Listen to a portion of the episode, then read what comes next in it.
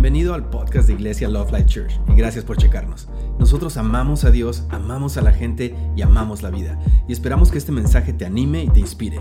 Aquí está nuestro mensaje de hoy.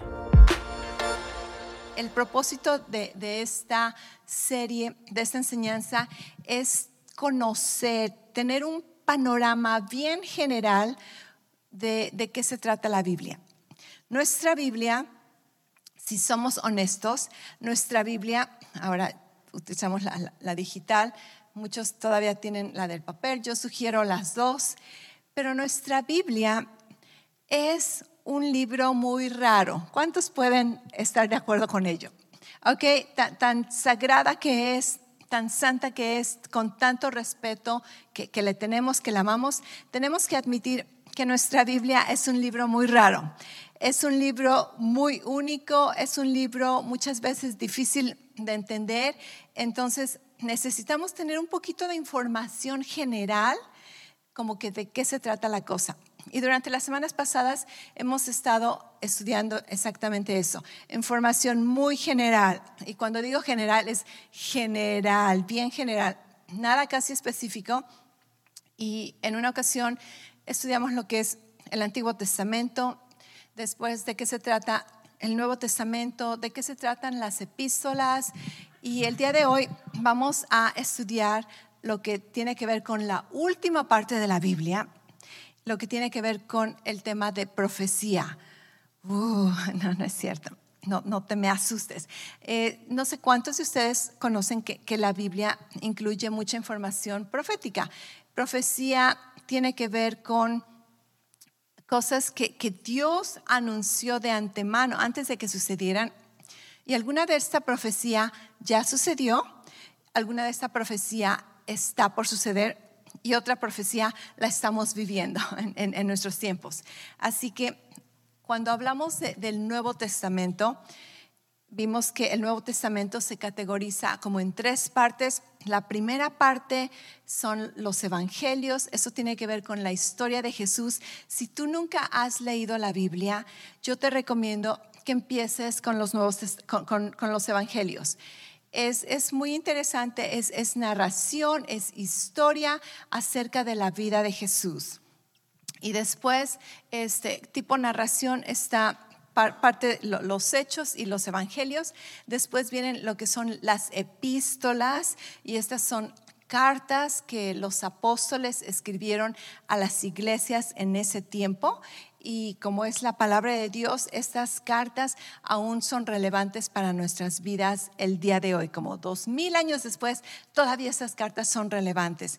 Y este es uno de nuestros enfoques principales como iglesia porque estas cartas fueron escritas para las iglesias. Así que nuestro, nuestro enfoque como cristianos del 2023, por poco se me olvida en, qué año estamos, en, nuestro siglo, en el siglo XXI, el enfoque de, nosotros, si, si, tú dices, ¿qué, ¿qué, es lo que más tengo que ponerle atención en la Biblia? Son las epístolas, porque con este grupo de gente te relacionas. En, el, en la Biblia, se, ah, los mensajes de, de la Biblia están enviados para diferentes grupos de personas. El primer grupo son los judíos, el, otro grupo más principal en el Nuevo Testamento es la iglesia y después está los gentiles. Los gentiles son los que no son ni judíos ni iglesia. Entonces, cuando, cuando estudiamos la Biblia, cuando leemos la Biblia, encontramos que, ok, algunas partes hablan para los judíos, otras partes tienen que ver con, los gentiles, otras partes tienen que ver con la iglesia. Y si tú quieres saber cuál, parte me pertenece, si tú has recibido a Jesús, si tú eres un seguidor de Jesucristo, entonces tú eres parte de la iglesia, tú formas parte de, de este grupo y las epístolas son las más relevantes para, para tu categoría, ¿ok?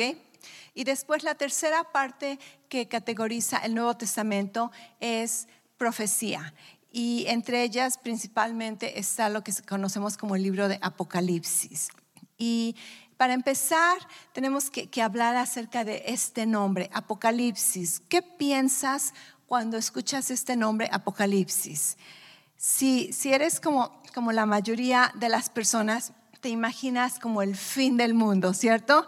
Te imaginas esas películas donde el mundo se acaba y un meteorito está y, y como que zombies, y no, no, sé, pero apocalipsis suena como que, uy, asústate, ¿verdad? empieza el drama, empieza el problema.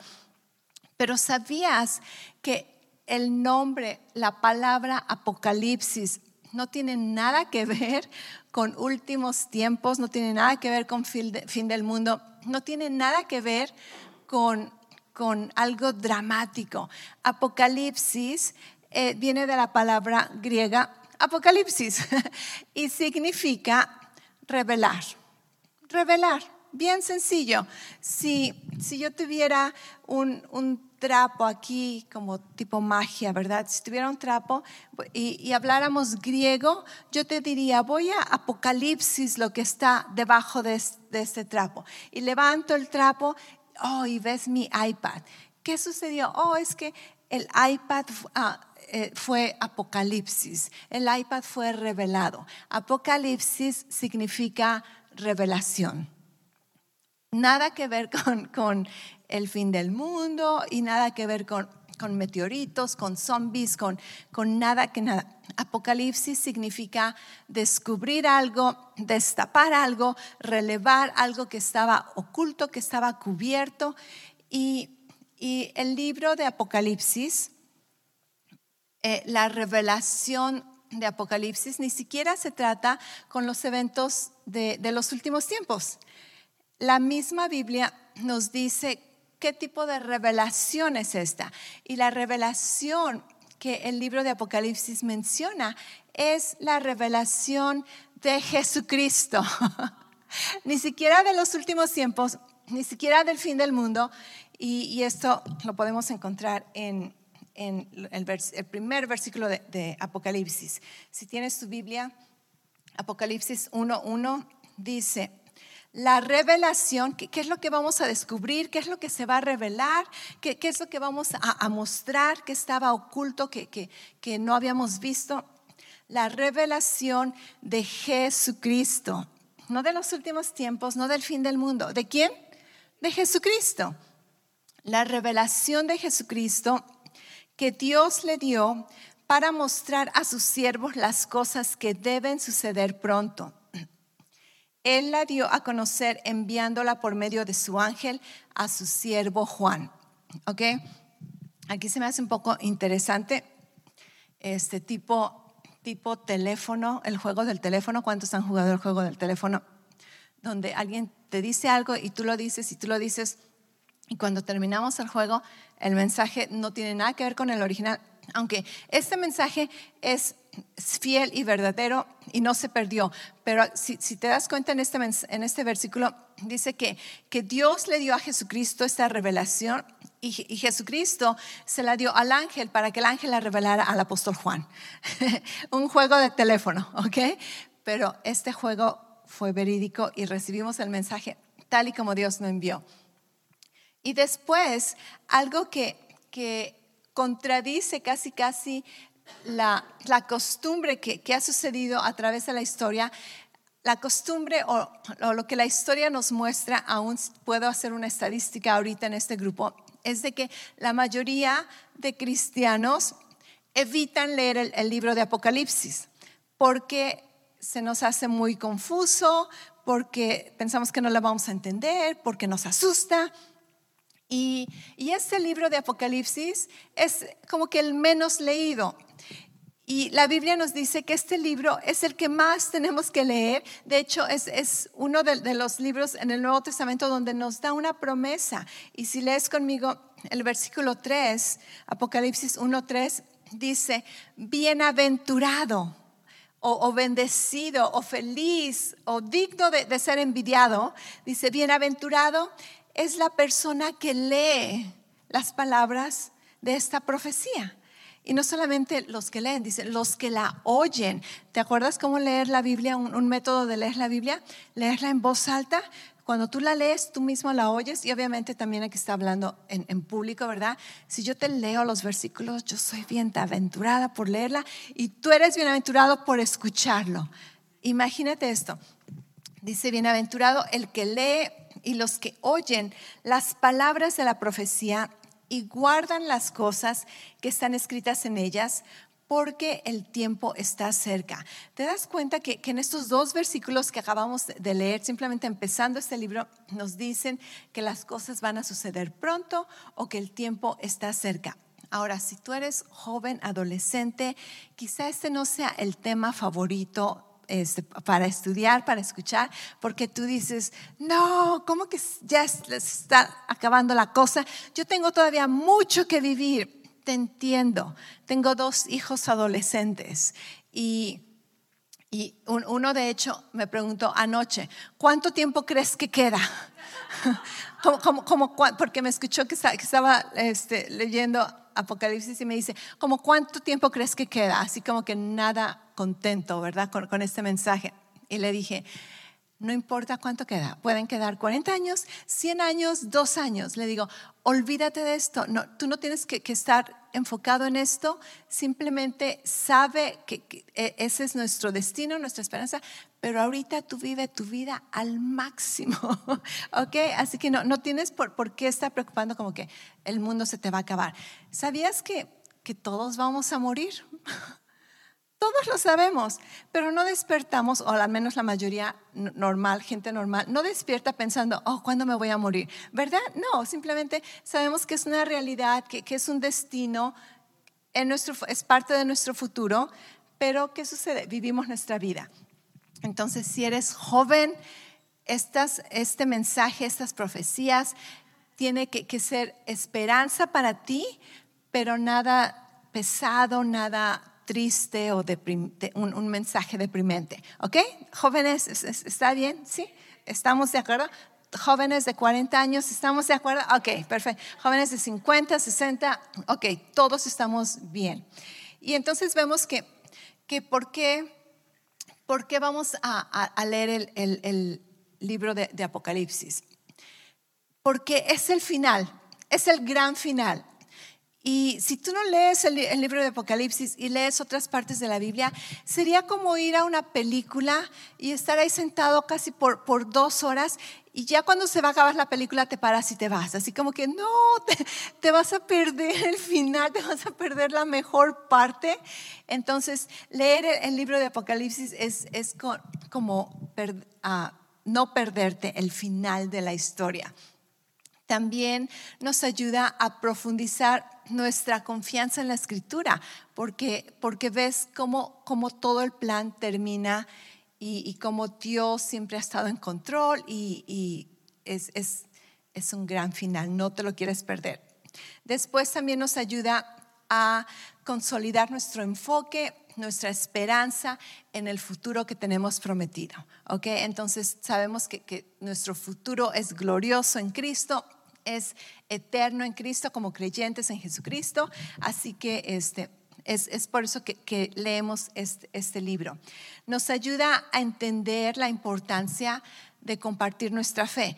Es muy importante que compartamos nuestra fe y cuando vemos eh, lo que está por suceder, vemos la, urgencia de que, wow, necesariamente tenemos que ser testigos del Evangelio y proclamar el Evangelio en cuanto tengamos oportunidad a cuantos más podamos, porque sabemos lo que les puede, les puede esperar si no conocen a Jesús. Y, y también una razón por la cual leemos el libro de Apocalipsis es porque cuando conoces de qué se trata la historia y cómo van a suceder las cosas, no te sorprendes de las cosas que suceden en nuestra situación actual. Cuando escuchas, estamos hablando como tres, tres años antes, cuando escuchas que, que una pandemia mundial va a, cerrar y a, ponerle una pausa a todo el mundo, ¿ok? Para muchas personas esto fue alarmante. ¿Cómo es posible? Jamás nos imaginamos. Muchos de los cristianos dicen, oh, ok, sí, ya, ya no las esperábamos, ¿verdad? Cuando escuchas de guerras y, y Israel mucha, mucha gente así, ¿cómo es posible? ¿Pero por qué? Y la paz del mundo. Y los que conocemos la historia decimos, oh, sí, ya, sabíamos que estaba por venir, tiene que suceder. Cuando escuchas de, terremotos, de, de señales naturales, cuando escuchas de avances tecnológicos, de lo, lo, que puede suceder ahora con la tecnología. Otra vez, si tú conoces la historia, tú dices, es la, la, palabra de Dios verdaderamente confirma todo lo que estamos viviendo. Y entonces nos, trae un tipo de conforte y nos da seguridad en nuestros días actuales, lo que estamos viviendo, lo que está por suceder. esto no quiere decir que, no nos alarmamos, esto no quiere decir que, que no hay cosas que, que nos sacuden muchas veces, pero conocemos el panorama general, ¿cierto? ¿Ok? Ahora, bien rapidito, te voy a, tratar de, dar a conocer de qué se trata el libro de Apocalipsis, más, más que nada como que la estructura del libro de Apocalipsis. Pero para ello necesitas saber que, ¿te acuerdas la semana pasada que mencionamos que casi una tercera parte del Nuevo Testamento son referencias al Antiguo Testamento? ¿Ok? El libro de Apocalipsis es, una prueba de ello. El autor, eh, el apóstol Juan, está asumiendo que tú conoces del Antiguo Testamento, porque muchas referencias, el, libro de Apocalipsis tiene como cuatrocientos y tantos versículos. Y, dentro de estos cuatrocientos y tantos versículos, se hace referencias a versículos o a cosas del Antiguo Testamento como 800 veces. O sea que lo doble. De, por cada versículo hay como dos referencias al Antiguo Testamento. Entonces, el, el autor como que asume que tú estás un poco familiarizado con el Antiguo Testamento. Y, la Biblia es, sorprendente, es maravilloso, como es, es todo un círculo. El Nuevo Testamento habla acerca del Antiguo Testamento, el Antiguo Testamento apunta al Nuevo Testamento y es, todo un círculo, tú no puedes separarlo. Y esto es lo que nos hace maravillarnos de cómo es posible que diferentes autores en diferentes siglos, en diferentes ubicaciones, escribieron la misma historia, el mismo mensaje con referencias y esto nos, nos comprueba que verdaderamente la, Biblia es la palabra de Dios, eterna y viva para siempre, ¿ok? Así que al autor se le dan unas instrucciones y se le dice, escribe lo que has visto y escribe lo que es, el, capítulo 1, escribe lo que has visto. El capítulo 2 es casi casi, escribe lo que es, lo que estaba presente en sus tiempos. Y después del capítulo 4 en, adelante al capítulo 22, dice, y escribe lo que va a suceder. Entonces, en, el libro de Apocalipsis vamos a encontrar un poquito de, historia, vamos a encontrar cosas que, que, él vio cuando tuvo una tuvo una experiencia sobrenatural en, visiones, en, como, una experiencia fuera de su cuerpo y, se le dio instrucciones. Escribe todo, lo, que, has visto, todo lo, que, lo que está pasando ahorita y lo que va a suceder. Y entonces la estructura casi casi del libro de Apocalipsis es el, el capítulo 1 es lo que el apóstol Juan vio, Dice, escribe lo, que has visto. Y este, este capítulo 1 es maravilloso. Nos da una imagen de Jesucristo glorificado, reinando y con poder. El Jesucristo al que nosotros tenemos la imagen es el Jesucristo que estuvo aquí en la tierra por treinta y tantos años.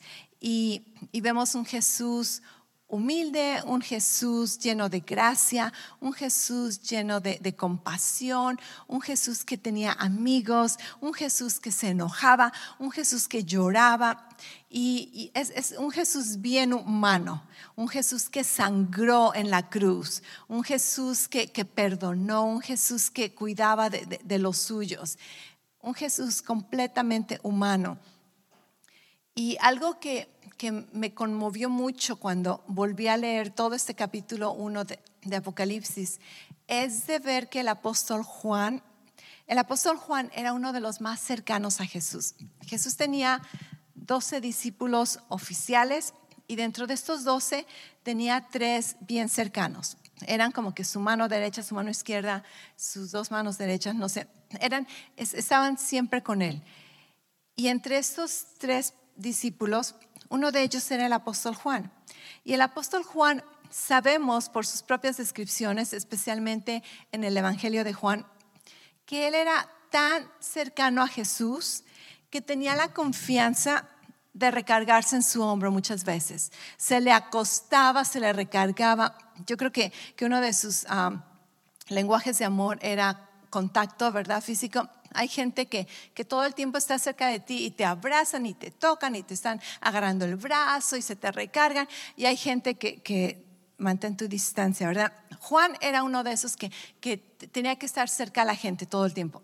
Y, nos dice la, escritura que, que, Juan se le recargaba a Jesús cuando comían y siempre estaba cerca de él.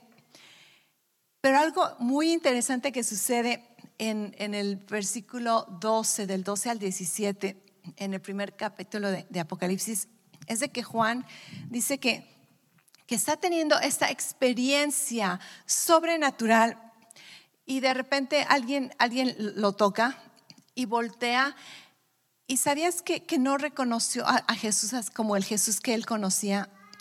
Se dio cuenta que, que era Jesús y en lugar de decir, Jesús, ya te extrañaba, ¿cómo estás? Y abrazarlo como él solía, la Biblia nos dice que, que cuando lo vio tuvo como, como un, un, un, ataque, un shock físico, se le acabaron, como que su, su sistema nervioso se, se puso en pausa, sus fuerzas, sus músculos no pudieron soportar la gloria de Dios. Y dice que, que, se desvaneció, dice, caí como muerto cuando vi a este ser. Y, ya, no, ya, ya, no lo describe como, como el Jesús que, que, conocíamos, el Jesús humano. Empieza a, a Juan a describir algo y entendemos que que su vocabulario no le alcanzaban las palabras. ¿Alguna vez has tratado de, describir algo y no tienes el vocabulario con, con, qué decirlo? Y entonces empiezas a decir mucho, era como esto, era como aquello, era como, como, como. Y así vamos a encontrar en Apocalipsis, que, el apóstol Juan empieza a decir, y, cuando vi a, a Jesús, dice, sus ojos eran como fuego y, su cabello era como la nieve, como la lana era tan blanco, su rostro era como el sol que estaba tan brillante y es, es una imagen de Jesús que Juan nunca había experimentado. Es el Jesús que está reinando el día de hoy. Es el Jesús glorificado, el Jesús que es Señor de señores y Rey de reyes y, y es, es maravilloso ver que que Jesús verdaderamente regresó a, su estado divino, porque él, él ha sido divino, pero cuando vino aquí a la tierra, Él vino como humano. La palabra nos dice que dejó su divinidad. Imagínate cuánto amor, cuánta humildad para venir como hombre, humillarse y hacerse como hombre. Y es por eso que tenemos mucho que celebrar en Navidad, porque celebramos eso, que Dios vino a la humanidad y no vino como, como este, una persona divina, vino como humano para poder relacionarse con nosotros. Y después, en, el capítulo 2 y 3, hay una experiencia que el, apóstol Juan tiene y después de que tiene esa, revelación con, Jesús, se, se le dan unas instrucciones y se le dice, sube aquí, sube aquí. Dice, y, vas a, vas oh, primero se le dice, vas a escribirle este, unas, unas epístolas, unas cartas a, a diferentes iglesias, a siete iglesias, y este, les vas a, a, dar mensajes de Jesucristo mismo para estas iglesias. Y después, este, esto es en el capítulo 2 y 3. Son, son las cartas a las iglesias y, Juan tiene algunos simbolismos y dice, y habían como siete lámparas y, y, algo que es bien importante que entendamos en el libro de Apocalipsis es de que el libro de Apocalipsis debe de tomarse literalmente la mayor parte de veces, ¿ok? Lo que dice es lo que es. Pero también hay mucho simbolismo y el simbolismo, en la misma Biblia te va a decir eso. ¿Qué significan estos símbolos? Por ejemplo, en el apóstol Juan dice, y habían siete candeleros. Y después dice, y los candeleros representan las iglesias. Entonces, los simbolismos, la misma Biblia te va a decir qué significan los símbolos, ya sea en el mismo Apocalipsis o después en el Antiguo Testamento. Y, en, cuanto a los mensajes que se da a estas iglesias, acuérdate, nosotros somos parte de ese grupo, ¿verdad? De, de las iglesias. Ahora, esas iglesias eran reales. Históricamente estas iglesias existieron y, tenían sus propios problemas, su propia, este, su propia localidad. Y algo que, podemos entender es de que podemos recibir estos mensajes, cómo interpretamos estos mensajes a las iglesias. Y conmigo, iglesias. Ok, ¿cómo interpretamos estos mensajes a las iglesias? Hay diferentes tipos de interpretación podemos interpretar estos mensajes literalmente. El mensaje a la iglesia de Éfesos. Ok, literalmente, ¿qué significa? Que era un mensaje a la iglesia de Éfesos. ¿Y dónde estaba esa iglesia? En Éfesos. Oh, literalmente. Ok, pero también podemos tomar estos mensajes con una interpretación corporativa porque dice, da estos mensajes a las iglesias. Y sabemos que en el transcurso de la historia, aún eh, hoy, hoy en nuestro día, hay muchas iglesias. Y entonces podemos interpretar estos mensajes literalmente a las iglesias de ese tiempo, históricamente, y también corporativamente. El mensaje a las iglesias durante todo el tiempo de la iglesia. Y después podemos tomar también esos mensajes de una manera personal porque dice, este es el mensaje a las iglesias, pero después dice, el que tiene oído para oír, que oiga. Entonces ahora está hablando como a un individuo, ¿ok? Entonces los mensajes a las iglesias son relevantes históricamente, son relevantes corporativamente y son relevantes personalmente. Si, si, tú lees algo de estos mensajes y algo aplica para tu vida, entonces recíbelo. Checa cómo evaluar tu vida. Estos mensajes, muchos de estos mensajes eran este, como, como palabras de ánimo. Iglesia está haciendo cosas muy buenas, estoy muy contento contigo, felicidades por, por haber logrado esto, por haber hecho esto. Algunas veces estos mensajes también incluían correcciones, pero necesito que cambies aquí, necesito que ajustes acá, necesito que dejes esto, necesito que hagas aquello. Y muchas veces, más bien casi todas las veces, tienen recompensas. Dí conmigo recompensas. Recompensas. Ok, entonces los mensajes a estas iglesias decían, has hecho muy bien, pero necesito que cambies aquí y te voy a dar esta recompensa a otra iglesia, este, no estoy muy contento contigo, no has, hecho muy bien, ah, necesito que cambies esto, que hagas aquello y te voy a dar esa recompensa. Entonces habla mensajes a iglesias y habla recompensas. Y si pones atención a esas recompensas, esas recompensas tienen que ver con, coronas, con, vestidos de, eh, blancos, de lino y resplandecientes tienen que ver con, tronos, tienen que ver con, simbolismos de, que Jesús ha prometido a la iglesia. Y después este, podemos recibir el mensaje de las iglesias con una aplicación profética en cuanto algunos eruditos de, la Biblia dicen que cada una de esas iglesias también puede representar un periodo en la historia y ahorita casi casi estamos en el periodo de la última iglesia. Es súper interesante e, e, este tipo de, interpretación y, no afecta a ninguna otra interpretación. Así que el mensaje a las iglesias puede ser algo histórico y puede ser algo relevante para nuestra vida el día de hoy. ¿ok? El, capítulo 4 de Apocalipsis este empieza a detallar aspectos acerca de el rapto de la iglesia. Y si tú no conoces acerca del rapto de la iglesia, tenemos toda una serie en nuestra página de, de internet, en YouTube, en podcast. Tenemos toda una serie acerca de los últimos tiempos donde explicamos qué es el rapto bíblicamente, de qué se trata y, todos los detalles. No vamos a hablar mucho de ello. Pero en el capítulo 4 es cuando a, a, Juan se le dice, sube acá. Dice, escuché una voz del cielo que decía, sube acá. ¿Ok? Entonces, aquí empieza una representación del rapto de la iglesia. Porque, acuérdate, del capítulo 1 hasta este capítulo 4, todo el mensaje tiene que ver con la iglesia. Di conmigo la iglesia. Ok, entonces, ahorita estamos hablando de la iglesia. De hecho, la palabra iglesia se menciona como, como no sé cuántas veces y después ya no se menciona para nada. Entonces, las cosas que, eran en el tiempo de Juan eran la iglesia. Dice, sube acá, vemos que que Juan experimenta un cambio de ubicación.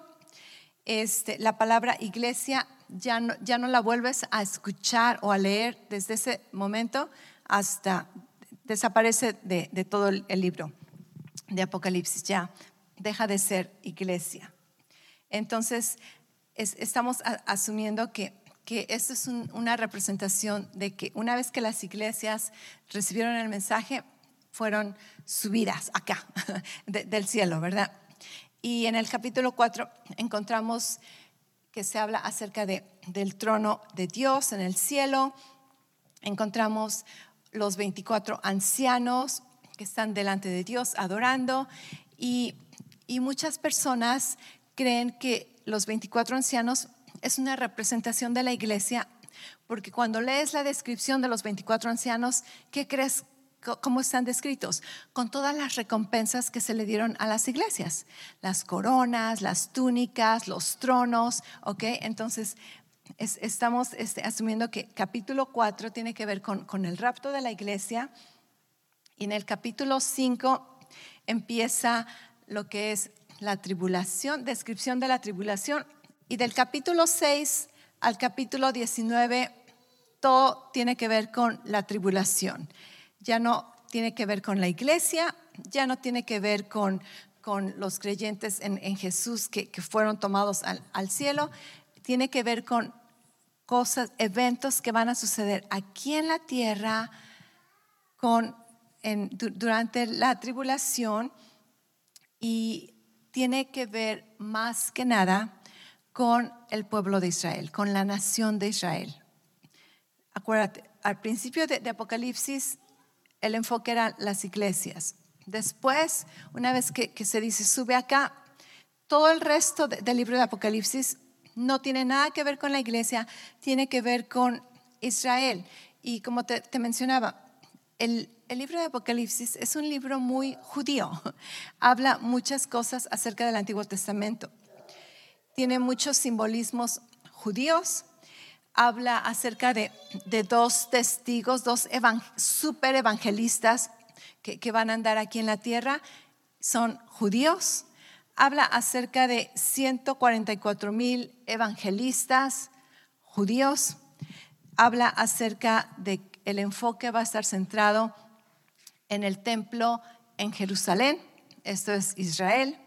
Habla acerca de la profanación de este templo, una vez más, en Israel habla acerca de la persecución de los judíos. Entonces, entiendes, si tú conoces un poquito acerca de, el tiempo de la iglesia, Dios trató con, con, el pueblo de Israel, empezaron las doce tribus, el pueblo de Israel, y después hubo, hubo un juicio para el pueblo de Israel, pero Dios no ha terminado de tratar con ellos.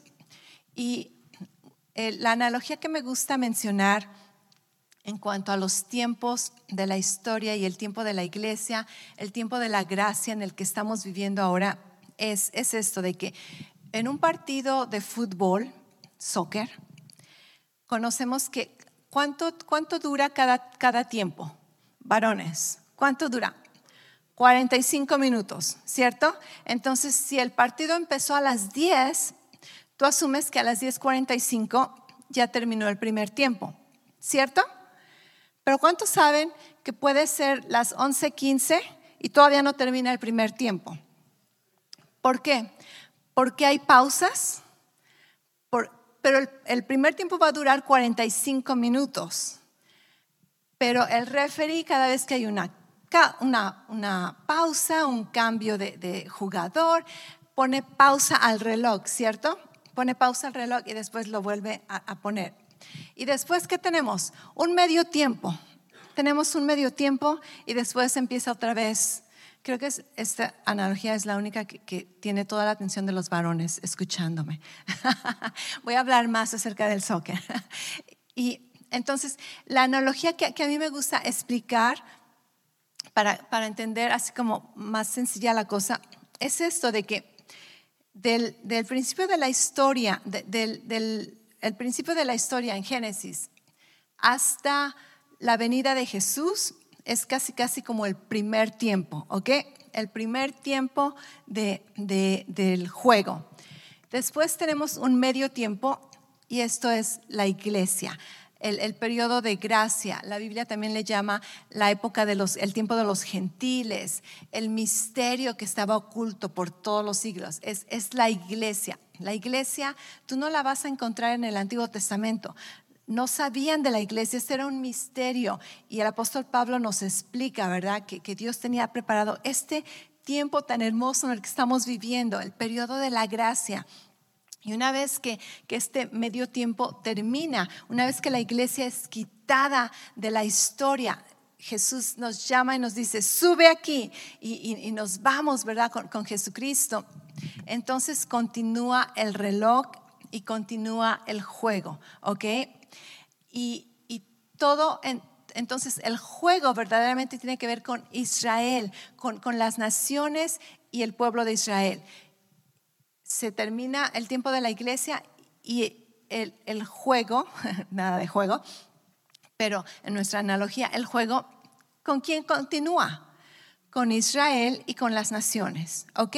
Entonces, cuando entendemos así la cosa, es bien fácil entender por qué después de Apocalipsis, cuando el apóstol Juan va a escribir las cosas que han de suceder, tiene que ver todo con Israel y las naciones. Otra vez, la Biblia no se contradice, es, muy sencillo de, ver cuando entendemos así como el panorama del, tiempo. Y después, para los que están un poquito familiarizados con, el Antiguo Testamento, uno de, los libros, profecías que complementa mucho el mensaje de Apocalipsis es el, libro de Daniel, las profecías de Daniel.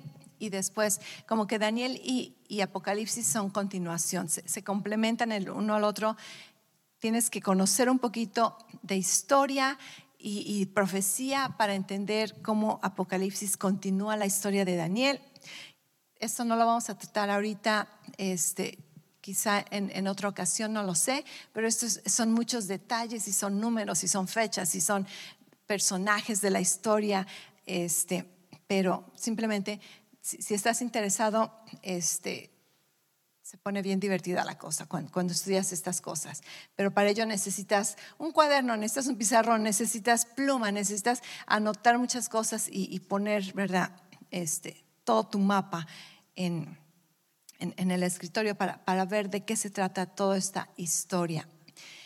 Vemos que, que Dios es el autor, algo, algo que, me gusta cuando el apóstol Pablo, el, perdón, el apóstol Juan, está en el cielo y va a empezar a ver todo lo que está por suceder. Un detalle que se menciona muchísimo en, este capítulo 4 y 5 es, es el trono, es el trono y Dios en el trono. Y esto me gusta porque quiere decir que aunque pareciera que hay un caos y, que hay este, todo, todo un relajo en la tierra, Dios está en el trono y Dios está coordinando todo y Él, él, él es, sabe todo lo que va a suceder. La palabra dice que, que ni, una, ni un acento de, de la palabra no ha sido puesta allí con un propósito. Entonces podemos estar confortados de que, de que Jesús es el rey, todo el juicio de Dios es justo, ¿ok? Muchas veces pensamos, ay, pero ¿por qué pareciera mucho dolor, mucha injusticia? Sabemos que Dios es justo, ¿ok? Dios es justo. Y de hecho, no somos nadie para decir, es que no es justo, porque nosotros no queremos lo que es justo. queremos la gracia de Dios y la misericordia de Dios. Y podemos este, ver que, que muchas de estas cosas están apuntando a, a, que los tiempos están cerca. Los tiempos están cerca. Pero igual, y, y si falta todo un siglo, los tiempos se siguen acercando, ¿ok? Entonces, no somos alarmantes, ¿verdad? No, no, no estamos aquí para que arrepiéntete. No, si eres parte del cuerpo de Jesucristo, has sido lavado con su sangre. Tus pecados han sido perdonados, gloria a Dios. Y, entonces lo único que, tenemos que hacer es lo que sucede al final de la historia de Apocalipsis. Después del, capítulo 19, eh, los, los capítulos restantes hablan de cómo va a terminar la cosa. Dios continúa en el trono, las personas que creyeron, que le recibieron, son salvas. Las personas que no reciben lo que quisieron, no estar cerca de Dios, no recibir a Dios. Y, terminamos con, con la, creación renovada, nuevos cielos, nueva tierra, la nueva Jerusalén y un cántico o, una declaración que, que los santos dicen es Maranata, que significa ven Señor Jesús, ¿verdad? Y entonces así es como, como vivimos nuestra vida, con, con esta proclamación, ven Señor Jesús. Tengo muchos planes para mi futuro, tengo muchos planes para el año nuevo, pero nada de ello se va a comparar con, con la venida de Jesús. Así que algo que escuché cuando era joven era de que planea tu vida, vive tu vida como si Jesús jamás hubiera volviera a venir. Pero mantente listo con tu corazón, tu actitud, como si Él fuera a venir el día de hoy. Entonces, algo que, que tenemos que, que, estar siempre conscientes es, una vez más, estamos aquí, la vida es para vivir, vive la vida abundante que Jesús te dio, no, no te paralices en tu vida esto es algo que el apóstol Pablo le decía a los tesalonicenses, no, no, no paralices tu vida y dejes de trabajar y dejes de, hacer todo porque ya va a venir al Señor. No, vive tu vida al máximo. La vida es para vivir, pero sabe que en cualquier momento podemos escuchar una voz que diga, sube aquí, ¿ok? Y, vamos a, a, encontrarnos con Jesús. Algo que, que no mencioné y necesito mencionar es de que hay dos venidas de Jesús. La primera venida de Jesús este, que estamos esperando es cuando Jesús viene, pero no a la tierra. Viene, nos encuentra en las nubes. La iglesia es este, eh, arrebatada con, con Él y entonces vamos a estar con Él durante todo este periodo de la tribulación y después Jesús regresa a la tierra. Esto es lo que se conoce como su segunda venida. Y cuando Jesús regresa a la tierra, nosotros regresamos con Él. Y es, toda otra enseñanza que, que, no tengo ahorita tiempo para, para enseñarte. Pero por último, quiero terminar con una imagen que casi, casi ah, es un resumen de lo que se trata la vida, de lo que se trata nuestra historia, si, tú quieres saber como en, un minuto de qué se trata la, Biblia, ¿Cuál, ¿Cuál, es la historia de, la Biblia. La imagen em, es, un espejo de la historia. En una columna tenemos todos los, los, eventos generales que sucedieron antes de Jesucristo. Después Jesús viene a cortar la historia. Conocemos que, que Jesús viene a cortar la historia vemos que, Jesús corta la, historia y después están los eventos que suceden después de Jesús. Entonces, tú, ah, empiezas a, ver, esto es un, reflejo, es, un reflejo de la historia. Empieza abajo, donde dice Dios y gente justa en el paraíso. Ahí empieza la historia. Está Dios y Adán y Eva, que no tenían pecado, estaban en el paraíso. Después este, entra a la escena Satanás y el pecado, aparecen en la historia. Después hay un juicio y destrucción del mundo con, con el diluvio. Después del diluvio, la humanidad quiere tener un gobierno mundial con, con la torre de, Babel. Y después Dios dice, no, así no se va a, a solucionar la cosa. Voy a empezar a trabajar con 12 tribus que al finalmente terminan siendo el pueblo de Israel. Después viene Jesucristo y la historia empieza a reflejarse otra vez, pero ahora vamos para atrás. Jesús escoge a 12 discípulos y eventualmente se convierte en la iglesia, como Dios va a trabajar con el mundo. Después de, de, que la iglesia haga su trabajo, la iglesia es removida de la historia y en el mundo, una vez más, la humanidad, la humanidad, va a tener esta gran idea de hacer un gobierno mundial, un gobierno global. Creo que has escuchado este término. Y, y Dios dice, no, así no es como funciona la cosa, así no se va a solucionar la cosa. Existe un juicio y destrucción del mundo.